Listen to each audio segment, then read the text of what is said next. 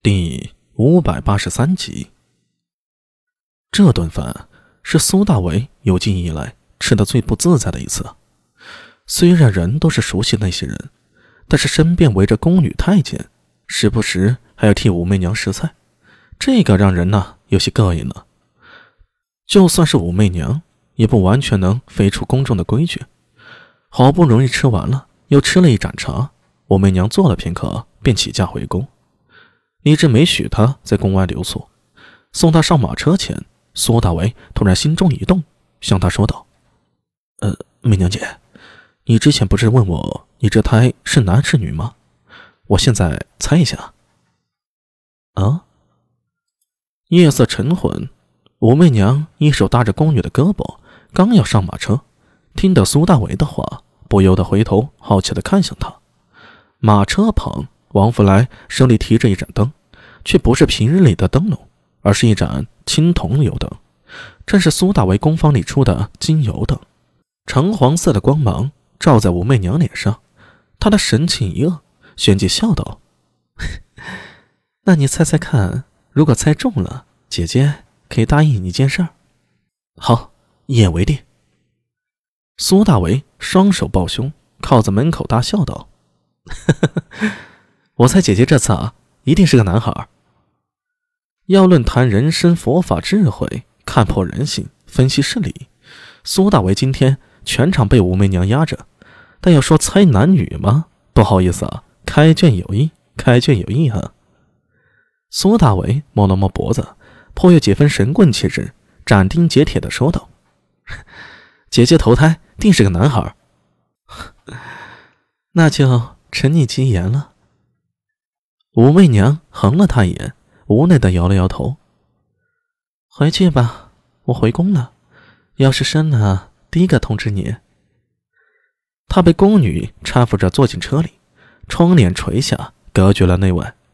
王福来向着门内的苏大为鞠躬拱手，跟着上了马车。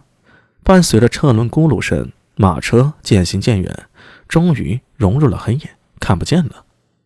心头转动了无数的念头。苏大为转身合上了院门，向着自己房间走去。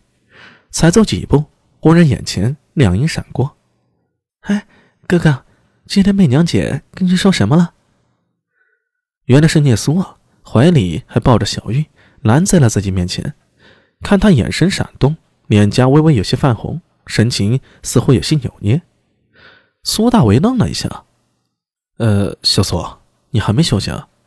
对了。”你脸怎么这么红？身体不舒服吗？说着，他便伸手想去摸她的额头，不料却被聂苏眼疾手快的一个小跳步躲开了。哼，哥哥，你好讨厌，还没有回答人家问题呢。你问这个做什么？苏大为有些警惕的说道：“说的都是大人的话，小孩子家家不要乱打听啊。”你你才是小孩子呢！聂苏气得跺脚。好了好了，你不是小孩，你是大人。苏大为眼神一瞟，发现妹子小何一路尖尖角，确实不能说她是小孩了。尴尬一笑，说道：“ 我今天累了啊，要回房歇息，咱们改日再说，改日再说。”哎，哥哥。聂苏张了张嘴，抱着小玉跟了上去，看着苏大为火烧屁股般的逃回了自己房间，他有些郁闷的哼了一声。哼，鬼鬼祟祟，不知在躲什么呢。摇了摇鲜红的嘴唇，叶苏不甘心的扭了扭身子，抱着胖乎乎的小玉走向了后院，一路走一路碎碎念着：“小玉，你知道人是怎么死的吗？是笨死的。”苏大为自然不知道自家妹子的怨念，他将卧房门关上，脑子里还想着之前武媚娘说的事儿。媚娘姐真是不简单呀。全场被压制，以前没这种感觉。明空法师的时候，媚娘姐给人感觉只是温和，一位有修养的女菩萨。现在嘛，有些锋芒感了。从开始话题到结束，苏大为回想起来，自己都是被他引导着，几乎没有插嘴的机会。这是一种强大的控场力，可以说，从这个时候，日后的女皇大人。已经展露出他非比常人的强大气场了。看透人性，抓住问题的关键，稳定而智慧的心情，还有缜密的逻辑语言，只怕男人中也少有他这种水准。这些究竟是与生俱来的，还是在做太宗才人时学到的呢？苏大为摇了摇头，不去继续深想这个问题。他现在要想的是武媚娘与自己聊天的那份内容，问题也好做的是很清楚。但是在媚娘姐话语之外，还许多未尽之意，是需要苏大为好好思考的。他走到桌前，将秀丽新买的老子三千言取出，放在桌上，又给自己倒了杯茶，仰头一饮而尽。入喉的冰凉让他精神一振，在桌前坐下。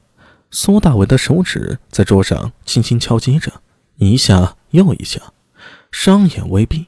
将下午与武媚娘的谈话从头捋了一遍。今天谈话的内容大概分为三个阶段：